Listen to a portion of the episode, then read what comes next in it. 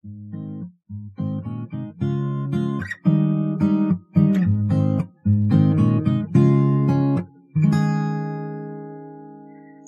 家好，这是一档日子要一天天过，书要一页页看的抗焦虑节目。俺也一样，和大家打个招呼吧。我叫菲米，我叫小镯子。今天我们继续聊聊《琅琊榜》。上期节目我们说到了玉京啊，这个小可爱。菲米，你也说到了自己很喜欢严侯。对，我看到我们有个很可爱的听众也说他特别喜欢严侯，为严侯以及王劲松老师打 call。嗯，《琅琊榜》中啊，这两个人的关系是父子。本以为呢，好儿出自好爹，好爹才能配好儿。人家这对父子关系，那得多好啊，才能把优良配置传承下去。可是奇怪的很，玉京和严侯的父子关系一开始表现的十分凉薄。菲米，你还记得吗？在第十七集的时候，严侯是第一次登场，他二人的场景可并不是十分融洽。我们要不然展现一下吧？好的，玉京从外归来，看到家丁繁忙，就问了一句：“是侯爷回来了吗？”门童说：“是侯爷回来了。”嗯，玉京开心极了，跑进了内院。爹，您回来啦？那我派人赶紧收拾一下上房。侯爷回回了一句：“不必了，管你还要做几天道场。我回来是收拾些东西，这就要走。”玉京极度失望，哦了一声。可是作为儿子，又不能忤逆老子的大事业，只能小心叮嘱一句。您求仙问道，怎么都好，只是那丹砂怎么都吃不得。侯爷不耐烦，你懂什么？走了几步，回头又问玉京：“你在府里银子还够用吗？”嗯，这个场景是我印象很深的一场戏。每次看到，我脑海中就蹦出一句话：“这爹是活在户口本里的吧？” 按照我们现在的育儿理念，这种缺乏陪伴的方式。孩子会不会废？哎，还不知道。反正父子之间多半就是那种你不知道我，我不知道你。不过好，严侯爷最后问的这句“银子可还够用”，我感觉倒是有点温情的味道了。哦，对对对，当时严侯一回眸，我看到那个严侯的眼中真的是充满了对玉京的愧疚。毕竟自己的儿子也没怎么管，还是心塞的。但是肯定的是，当时的两个人是完全不交心的。这是第十七集发生的，然后到了第三十集，父子之间又有一次对话。当时呢是又一年的年关将至，梅长苏来到了侯爷府邸，打算劝这位富贵闲人加入推晋王上线的团战中。菲米，你还记得严侯当时是怎么说的吗？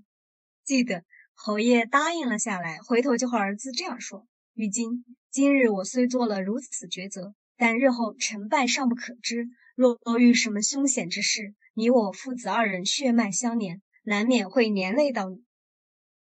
玉京向父亲一抬手，恭恭敬敬回答：“父亲，既是血脉相连，又何必谈连累二字？父亲做任何的抉择，孩儿都会跟随，绝不后悔。”我当时看到这里就特别的疑惑：严侯啊，忙忙叨叨，常年置玉京于不顾，玉京呢？常年缺乏父亲陪伴，怎么就可能立刻达成这种心意相通的统一战线呢？我就在想，哎，是不是除了现在人常常念叨的这个亲子关系里的陪伴之外，还有更重要的东西决定着一个好的爹味儿？对对，我当时也觉得这里就很惊讶，他就直接就是这样，非常的信任他的爹。卓子，你有没有觉得这部剧里啊？我觉得它很讲究传承这个东西。虽然说是一个架空剧，但里面的家风家学这方面的东西很有体现。对，家风在里面体现的特别的到位。不过家风这个说法啊，好像在现在的生活中慢慢就少了。像家训呐、家谱、家规这些词，我现在想想，我感觉它们就像一支穿越时间的剑，带着过去的温度。钉在今天的门楣上，一抬眼就能知道他从哪里来，我从哪里来。哇，你这里说的很好，我感觉到这就是一种传承的力量，也带出了我们今天的主题啦。好马配好鞍，好爹传好儿，好的爹味究竟究竟是一个什么味儿？让我们开始一下。嗯，对，首先，我们先打个岔，我们先聊一聊《琅琊榜》中另外一对这个父子关系，特点呢也是很鲜明的，反正就是妥妥的不是好的爹味儿。因为最后鱼死网破，天人永隔，他们就是齐王和皇帝。那个上次节目我们不是聊到这个皇帝嘛，就是这个糟老头子。我当时给他的这个形象刻画是不容易。具体谈到王凯老师的时候，说他扮演的晋王殿下，在整个五十四集，一门心思就想着让自己的这个皇帝爸爸认错。认什么错呢？哎，这就牵扯到齐王了。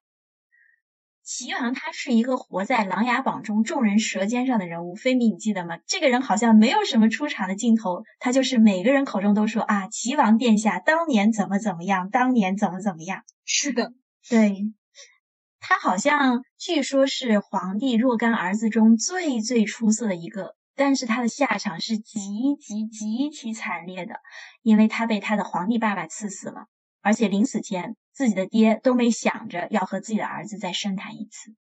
哎，齐王殿下那就是大梁的白月光呀，活在大家的回忆里。但是他们之间怎么会有如此的恨意呢？因为有一集啊，好像齐王曾经跟皇帝建议说，既然天下是大家的天下，就不应该存在玄镜司这种暗戳戳只为皇帝一个人办事的机构，因为这种机构明显就是专政的。你想啊，谁不听话就要灭谁，这明显是不对的，有违天下为公的这种理念。我当时记得，好像皇帝一听这话，肯定很不爽，咣叽就把案头的茶杯啊、奏折啊都摔到地上。因为对于他这个讲究制衡的人来说，这分明是动了天子的奶酪啊。不过那个时候，他其实可能也在皇帝心中是留下了一根刺。毕竟皇帝他明白呀，自己老了之后还是要有一个贤良的儿子接替自己的。不过坏就坏在这番话被有心之人听到了，哎，这个有心之人就是玄镜寺的一把手夏江。哎，夏守尊，我这家伙，我觉得他就是《琅琊榜》中的诛心专家，心理学学的贼好，对人性的弱点拿捏的死死的，一两句话就能让人的肺管子爆了，没头没脑跟着他冲冲冲。对对对。这家伙啊，当时一听到这个话，心里是这样盘算的：嗯，齐王，你这番话对皇帝而言，那只是动了奶酪；你对我而言，可是端掉了我的饭碗啊！哎，于是就起了杀心，利用假冒伪劣的军报，诬陷齐王伙同七万赤焰军造反，把皇帝心中那个刺就变成了明晃晃的杀子之剑。齐王很委屈呀，我没有想反自己的爹。皇帝爸爸也很委屈，哎呀，当初都是小人挑拨。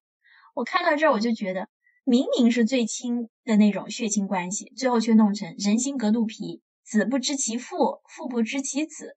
我就不明白这两个人在皇宫里到底有没有真正的相处过。是的，感觉真没有。嗯。当时弹幕上就疯狂的刷过一句话，就说啊，子不知其父，父不知其子，让谁谁谁的眼睛里进砖头了。不过这句话往前倒一倒，我们就会发现一个问题，就是这对父子，他对于这个朝政的理念一直都是不合的。然后他们两个人的相处模式，好像就像是一对同性相向的吸铁石，永远都是彼此排斥，直到最后一刻就爆发了，彼此怨恨。然后甚至无奈此生，哎，竟然做了父子啊！哎，是的，他们可能想着在寻常人家大概会好一点。其实我看完全剧之后，感觉老皇帝和他所有的儿子都是这么个状态，就可能像他说的那样，身在高位便是孤家寡人，平凡人家有的温暖和亲切，他是没有机会享受。你记不记得静妃生日那次？晋王殿下在紫罗缸紫罗宫里喝汤，然后皇老皇帝这个时候进来了。后面其实我能感觉到皇帝他想和母子二人欢度一下这个 快乐的时光，但是晋王这边一直小心翼翼的，害怕的要死，说一句话就偷偷的瞄一下自己的爸爸。对对对对，也是为晋王的每一个反应和回复都担惊受怕，非常非常紧张，伴君如伴虎。他们之间其实可能就是这样，永远都有距离。是的，回到我们对你说，呃，我我就记得当时那个，呃，就是那个皇帝叫晋王，他就说了句谨言，然后当时这个晋王殿下感觉浑身就被扎了一下，那个毛一下立起来了。我当时就想，哎，这要放在寻常人家不对吧？多半都是叫大名的时候，比如说萧景琰，人才会警觉起来。怎么叫个那个昵称小名景琰，他就警觉起来了？看来真的是你说的，就是他们之间永远都有距离。是的，晋王其实很不习惯亲密，稍微对他恩宠一点点，他也很紧张。嗯，是对。然后我们现在回到我们喜欢的颜侯父子。我们其实明显感受到，他们二人不论陪伴不陪伴，但始终就是异性相吸的吸铁石，越来越近，跟你上面说的老皇帝他们父子之间的状态是完全不一样的。对，不过我那天好像又看了一下十七集到三十集，不是刚刚说它是种明显的转变嘛？我就想看一下这个破冰点是什么。我发现就是是这么一件事儿。上次菲米你也讲过这个故事，就是玉京在梅长苏那里听到了一个自己爸爸年轻时候的事儿。那个玉京心里不是一直他很敬佩蔺相如嘛？但是呢，梅长苏告诉他，他父亲年轻时候也有过手执王杖至节，卷翼素冠，穿营而过，刀斧斜身而不退，在大鱼便战群臣的壮举。你记得吗？当时玉京两眼放光啊，原来偶像就在身边。对。对，然后所以这两个例子一对比，我就觉得好像好的爹味儿是有本事让孩子为这段亲子关系而骄傲。哇，你这个总结好棒，我要手动给你鼓掌。其实我觉得它也可以延伸到任何关系里面，你得欣赏对方，为对方的成就骄傲，你们才会是好的朋友、好的伴侣。嗯，对对对。对，在生活里面，其实我们经常也有这样类似的一些感受嘛。呃，然后我也很想知道，镯子，你有没有在某一刻真心觉得自己的爸爸特别棒？我庆幸自己做了他的女儿，这种感觉。嗯，有，我这样的瞬间其实还挺多的。那我就分享一个我在医院时候的事儿吧。我小时候特别调皮，我爸妈稍一不注意，我就爬到墙上呀、栏杆上，就像个猴子一样。然后有一次我回家，好好的路就不走，我偏偏要爬上那个半人高，还有就是手掌那么宽的一个墙牙子，然后我就撑着那个旁边有个小伙伴的肩膀往前走，突然前面就来了一个车，他打了一声喇叭，这小伙伴们，因为年纪小嘛，然后吓到了就跳到一边，出于本能啊，他跳到一边，然后我的重心就不稳摔了下来，胳膊往地上一撑，骨头就断了。随后我就过了几个月要打石膏的日子，就是胳膊要挂在胸前，然后就石膏绑上。我我记得拆石膏的那天，我爸带我去医院。反正这种事儿多半都是我爸带我去，因为我妈是不敢去的。她是一个不敢看我打针啊、拆石膏，心就特别软的一个人。我记得当时那个医生是个年轻的小伙子，他呢就是要用锯子把这个石膏锯成两半。那我当时年纪小嘛，然后胳膊又特别细。那个小伙子经验不足，折腾半天都不行。然后我爸看了看，说了一句：“你让开，我来。”啊，我记得我爸当时额头上就不停的冒汗，那个豆大的汗珠子就往下淌。他花了两个小时才把那个石膏一点一点的给锯开。那一刻我就觉得哇，我爸真厉害啊，比医生都牛啊！不过后来我爸也说，他其实心里还是挺后怕的，生怕他当时用劲儿使大了，就锯到自己姑娘的胳膊了。对，哇。真的，但是他当时虽然害怕，他对你的那个爱，然后想要把它拆开的这个想法，还是战胜了他的恐惧。对 对对，我觉得对很多小孩子来说，爸爸都是超人一样的存在吧。我爸也是那种动，他是动手能力很强的人，家里的那种水电问题，他都是自己搞定。然后我就觉得他真的好厉害。与此同时，他也还很会做那些。一般是妈妈做的事情，比如说给我扎头发、织毛衣，比我妈做的还要好。还有幼儿园要求做的那种迷你的小桌椅，她也能做的特别漂亮。所以我小时候就很崇拜他，觉得爸爸无所不能。不过很可惜，我是一个妥妥的手残，完全没有继承这部分天分。哎，那飞米，那你爸爸当时给你织的毛衣啊，做的那些迷你小桌椅，你有把它收藏起来吗？对呀，都还在呢。对啊，我觉得现在每次看看就觉得特别的开心啊，然后就想想童年的时光真好，然后觉得自己的爸爸真的是超人一样的存在，什么都会做。对，对，文武双全。是的，而且尤其是在幼儿园的时候，然后就特别自豪的拿出爸爸做的那种迷你小桌椅，然后就觉得其他小朋友做的不好，哇，那种崇拜之情就更加的那个厉害啊！就觉得爸爸真的是比其他爸爸都厉害。对，对，嗯，但是你有没有发现，就是我们崇拜自己爸爸的瞬间，都是生活中的那些小事儿，就像你刚刚说的织毛衣啊、扎头发、做小桌椅，然后就像我记得的，就是爸爸帮我拆那个石膏，嗯。其实并不是好像那种什么自己的爸爸挣了多少钱，然后给我们提供了多少奢侈生活的场景，是吧？我记得小时候写那种半命题作文，我有一个什么什么样的爸爸，好像小朋友们都会写什么，呃，我有一个做饭好吃的爸爸，啊，我有一个包书皮好看的爸爸，然后就像你你的爸爸是我有一个会做玩具的爸爸之类的。你当时好像你听说过什么？我有一个爱赚钱的爸爸吗？我有一个会当官的爸爸吗？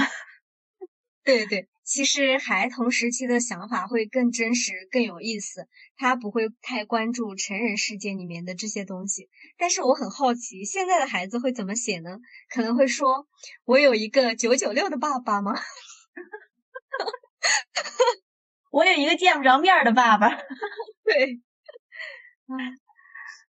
对，所以很多时候啊，这种好的爹味，他就是篡位了，因为成人世界的法则冲入了孩子们的世界，我感觉是。啊，对，我觉得这句话说的特别好，就是成人世界的法则冲入了孩子们的世界，然后你就会觉得很多很多东西就变得特别的怪。我记得好像有一部那个台湾拍的电视剧，大概是几年前吧，它的那个名字叫《你的孩子不是你的孩子》，开播之后评分一度超过八点五分。这部很火的电视剧的原型就是一本家庭教师吴小乐通过长达八年的观察写出来的九个震撼人心的真实的家庭故事的合集。它的名字也是《你的孩子不是你的孩子》。在这个书里面，真的体现了什么叫做成人世界的法则冲入孩子们世界的那个恶果。哇，嗯，我记得吴小乐好像做过一期分享，他说自己在阐述这个创作理念的时候是。是这样说的，并不是说成就不重要，而是成就被强调的次数远大于人跟人之间的情感支持与互相尊重。嗯，说的很好。对啊，所以我觉得像什么成就啊、成功啊之类的词，真的就是成人世界的东西，然后这些东西肆无忌惮的就冲入孩子的世界，完了孩子就被迫要和爸妈一起面临成人世界的考验。但是你想啊，这种考验是硬塞给孩子的，然后呢，家长觉得为了面对考验，还不得不投入的资源和心力，也就变在孩子眼中变成了是硬塞给孩子的东西了。谁会愿意整天被强塞东西给自己呢？又不是自己喜欢的。所以我觉得现在的孩子就不太想靠近这种亲子关系，于是那些当爹的就一边自己很辛苦，一边抱怨。哎，这个孩子不懂自己呀！我就想说，究竟谁不懂谁呀？就是没有人会喜欢听说教的。其实说到这儿，我又想起了《琅琊榜》中的另外一对父子，就是我们的谢玉和谢弼。我觉得谢玉他就是这样一种强塞和利用，他自己偷偷的去辅佐太子，表面上说自己是中正的，然后转头又让儿子去谢弼跟着誉王去做事儿。这完全就是一种很不好的爹位，所以谢弼知道这个事儿的时候特别的失望。对了，去年对去年十二月的时候，不是和你分享了上野千鹤子老师的新书嘛？最近我看很多人都在说这本书叫《从零开始的女性主义》，它里面有有一个章节叫“歼灭大叔型思维”。上野他提到一件事啊，他说。过去很多男性讲师在那种反性骚扰研修课程上说：“你们忍不住要出手时，请试着把对方当成上司的女儿或社长的家属。”我觉得这种话在我们中国也经常常见。然后甚至有一些人会说：“只要有一个男人他有了女儿，他就会尊重女性。”我觉得这句话太让我生气了，因为这就是一种大叔型思维，根本没有对女性的尊重。他说这句话就是把女人当成了某个男人的附属品，是女儿，是是妻子，而不是他自己。我真心觉得性别问题里，首先需要的其实就是尊重，不要硬塞给对方你的想法、你的观念。啊，我好像扯远了。再回到咱们刚刚说的那本书哈。啊，其实我觉得你刚刚倒是提到一个很有意思的点，就是你谈的是一种两性关系嘛，然后在这种两性关系里面，它体现的一种模式就是女人成为男人的附属品，对吧？对，当然我们绝对不支持，就是说这种现象是存在的。啊，对我们表态啊，绝对不支持，绝对不支持。嗯，然后呢，这种模式有了孩子之后呢，我觉得就很容易演变成一种还蛮常见的一种组合，就是孩子和妈妈共同都成为爸爸，证明自己很牛的资本。对对，就其实这就是父权社会下一直以来非常常见的家庭形式。对对对。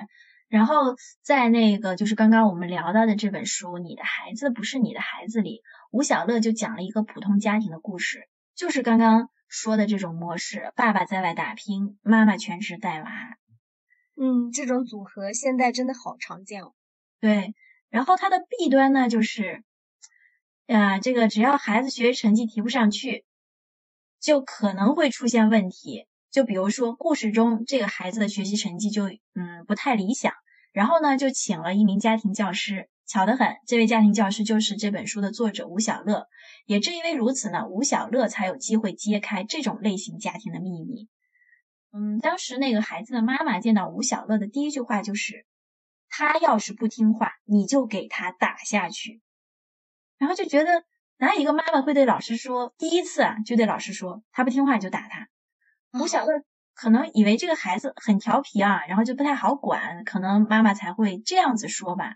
但是见到这个孩子之后，他就发现，哎，这个孩子戴着眼镜，文文静静的，其实辅导功课也是很配合的。那为什么要打？因为孩子妈妈所谓的不听话，不是指他特别调皮，然后就是熊孩子到无法控制的局面，而是这个孩子题目做不对，做不出来。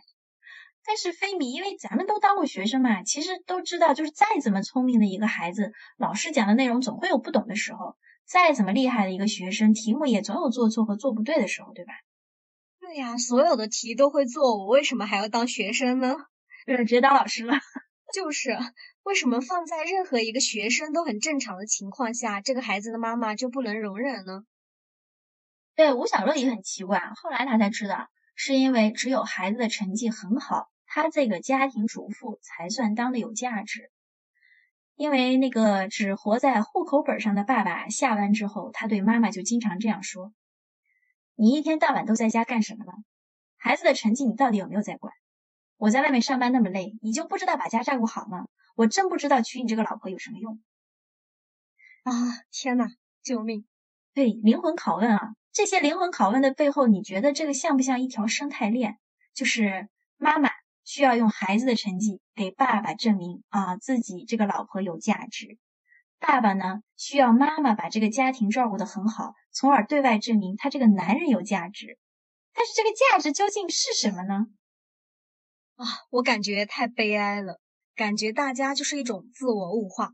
一个孩子的价值居然只是学习成绩，好像父母爱这个孩子只是因为他学习好，让他在外面有面子。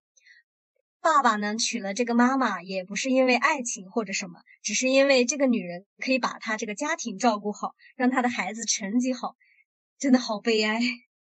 对呀，然后在这个链条里面就会发现一环套一环，那这种我们都知道嘛，一环套一环的东西很容易引发的就是焦虑。就像吴小乐说，以中产家庭而言，他们面临的考验也许是他们投注了很多资源跟心力在孩子身上。然而，他们担心孩子无法延续中产阶级的地位，而当社会上普遍弥散着这种焦虑时，孩子们自然就成为了拔苗助长的对象。好惨。对。然后在这个故事中，我当时啊看一遍这个故事，我就哭一遍。你知道是哪一段吗？就是这个孩子成绩不理想的时候，就又一次他不太理想，然后他这个妈妈就像斗架的火鸡，当着吴小乐的面就疯狂的打这个孩子。你想啊，一个家庭教师哪见过这个场面？当时就吓住了。但是你想不到的是，安慰吴小乐的反而是那个被打的孩子。他说了一句话，他说：“你没事儿吧？放心，我没事儿。”哦，斗架的火鸡是你的描述还是书里的？书里的描述啊，就很那个，哇，确实很形象，也很吓人。对，然后关键是孩子感觉好像就是你打吧，你打吧，我没事儿。然后我只是更加有共情心理，觉得那个老师被吓着，他还会有心力去关心那个老师。你觉得这是不是一个非常善良的好孩子？对呀，但是妈妈依然下得去手，就是因为他们觉得自己的价值没有体现出来，然后就可以无视这个孩子的善良和有共情的这个能力，好悲惨。唉，听得都好难过。是啊，所以我其实是不太敢去看这种这种电视剧或电影的，就是这种画面我没办法去那种直视，因为我觉得这种。状态下，孩子就是那个柔弱的、渺小的生命，他就陷入到一种无望中，只能扳着手指头数日子，被动的去忍耐。我甚至都觉得，孩子压根就不是一个，在他们的父母眼中就不是一个活生生的生命，就好像是父母投资的一只股票，而且只能涨不能跌。那你说，对孩子而言，这还算是亲人吗？这不就是万恶的资本家吗？对呀，我觉得你这个比喻太形象了。就比如我们回到《琅琊榜》中啊，齐王和老皇帝之间，皇帝爸爸呢就想着我有权利赐给你金银财宝、显赫地位，以及是否可以成为接班人这样的机会，感觉自己就是投资方爸爸。可是作为孩子的齐王，他不喜欢这些被塞进来的东西啊，他要的就是一个爸爸而已，不想当一只没有温度的股票。就是这种拧巴的关系，我觉得才最后让他们一直互相都不会认可对方。嗯，是的。那我们从当孩子的角度来说一说，怎么去打造一个好的爹味呢？嗯，我觉得吧，好的爹味应该是那种，就是你自存在，我便会感知。嗯，还是举个例子吧，就说说我和我爸的事儿。我就记得小时候，我爸很喜欢把家里的东西拆拆装装，动手能力很强，干活也很细致。嗯，给我印象特别深刻的一个动作，就是他的一个动作啊，就是他每次都把物件上的螺丝拆下来，然后都会按照物件上的那个位置点对点的排好，然后修好之后呢，安装时候就知道哪个螺丝在哪个位置上。这个画面真的是太鲜活了，以至于我长大之后就嗯一个人就是呃上大学，然后就上班都在外地嘛，就不在爸妈身边了。嗯，我好像并不惧怕什么家里什么东西坏了呀。我一般在这些东西坏了的时候，我心里反而挺宁静的，甚至我还有点开心，因为我觉得哇，太好了，终于可以像爸爸一样去拆拆装装了。哇塞，镯子，我对你的崇拜又增加了。对，可能就是什像什么灯管坏了呀，下水道堵了，我我觉得我好像特别喜欢去处理这些生活中的事儿。然后，因为我每次处理。都有一种就是爸爸就在身边的那种温馨的感觉，就一边想着啊，小时候你看，呃，我蹲在旁边看爸爸修，觉得爸爸嗯真棒。然后现在呢，再看看我自己的这个样子，就庆幸自己活成了爸爸的样子。其实你现在想想，你说我爸当时修这些东西的时候，是在刻意教我吗？是打算训练我以后能够独立处理这些生活中的问题吗？好像并不是，因为当时的他就一边放着音乐，一边蹲在地上自己在那拆拆弄弄。但当时那个小小的我就愿意被吸引过去，被当时的那个场景浸润，最后呢就形成了今天的我。哎，所以说，在一个家庭里面，父母的言行其实就是最好的示范，耳濡目染的教育效果一定比耳提面面要好得多得多。嗯，对，我觉得刚刚飞米你说的耳濡目染，其实背后是一个场的问题，场就是那个场所的场哈。我觉得人与人之间其实是有场的存在的。我记得我小时候读了一本书，叫《塞莱斯廷寓言》。这本书里好像有一句话，印象还挺深的，就是越是亲密的人，越会感受到这个场的存在，以及这个场是否舒服、是否和谐。然后我们回到今天的这个话题，就是这个好的爹味儿。我们感受到这个好的爹味儿，其实就是一种情感的支撑。就像我刚刚说的，我去修理东西的时候，因为就感到好像爸爸就在身边。然后呢？所以我觉得营造一个好的爹味儿，其实就是营造一个好的场。这个场的核心啊，就是要有一个慢条斯理的爸爸。他不是着急的要去达到什么目的，也没有那么多功利性，就是干完生活中那一件件的小事儿，并且很享受干这些小事儿。所以我后来想想，你看，就像《琅琊榜》中我们俩都很喜欢的严侯父子，严侯就是这样的一个存在。他应该没有功利性，对吧？他说自己是富贵闲人，他悠闲，但是底线也有，他就是这样的一个存在。然后干着自己的事儿，他也没有刻意的要塞给玉京什么，但是却营造出一个簪缨世家的场。在这个场中，严侯无需多说。然后，作为儿子的玉京就能感受到什么是大是大非啊！原来是这样。从你这个角度去理解，我瞬间觉得剧里面很多东西都更加清晰了。你比如说，玉京他比他的小伙伴景睿要更加的通透，也更加的会放松嘛。其实很大程度上还是一个家庭的缘故影响。景睿固然很好。卓家的爹爹比较亲厚，谢侯爷待他是很严肃，但是这两个父亲都没有给他营造一个温暖放松的场。在卓家，他有他的大哥卓清瑶更加被关注；在谢家，他也不是世子，就像他说的，自己的身份很尴尬，所以他大概就只能去江湖里面寻找让自己舒服的位置。啊，对对对，你这个例子特别好，因为我记得玉呃那个景睿啊。他其实他在整个剧里面能够与他交心的，并不是他爸爸，是吧？而是他一个是他的那个小伙伴玉京，还有一个就是梅长苏。他曾经特别信任梅长苏，然后觉得那个苏兄是真的是可以交心的大智慧之人，所以他在家里面好像真的没有感受到那种就是我以我这种父子关系为自豪的那种场。他更多的表现的是对父亲的一种尊重。而不是那种彻底的自豪，对对对，他就是尊重，觉得自己的爹一个是严谢侯爷嘛，一个是对江湖人士都很棒，但是他没有一个去融进去，然后以对方为自豪这种感觉。是的，是的。哎，今天已经是腊八了耶，农历新年也快要到了。嗯，亲爱的小伙伴们，可能已经踏上了回家的路，或者将要踏上回家的路。一年未见的爸爸为你们准备了什么样吃的喝的，什么样的玩的，不妨和我们分享一下。对呀，因为在这些吃的、喝的、玩的背后，那都是爸爸为我们营造的场。它是怎么样的存在呢？作为孩子啊，我们可以感应一下，请大家千万要记住这份感应，因为它将是你未来一个人打拼之路上最温暖的影子。因为好的爹味儿可以浸润我们的一生，陪伴我们每一次的风雨。我们呐，并不孤独。希望大家都能跟自己的爸爸好好的交流一下。我们这期的节目又要结束啦，今天是腊八节，菲米祝大家腊八快乐！哈，记得要喝腊八粥哦。再见，拜拜。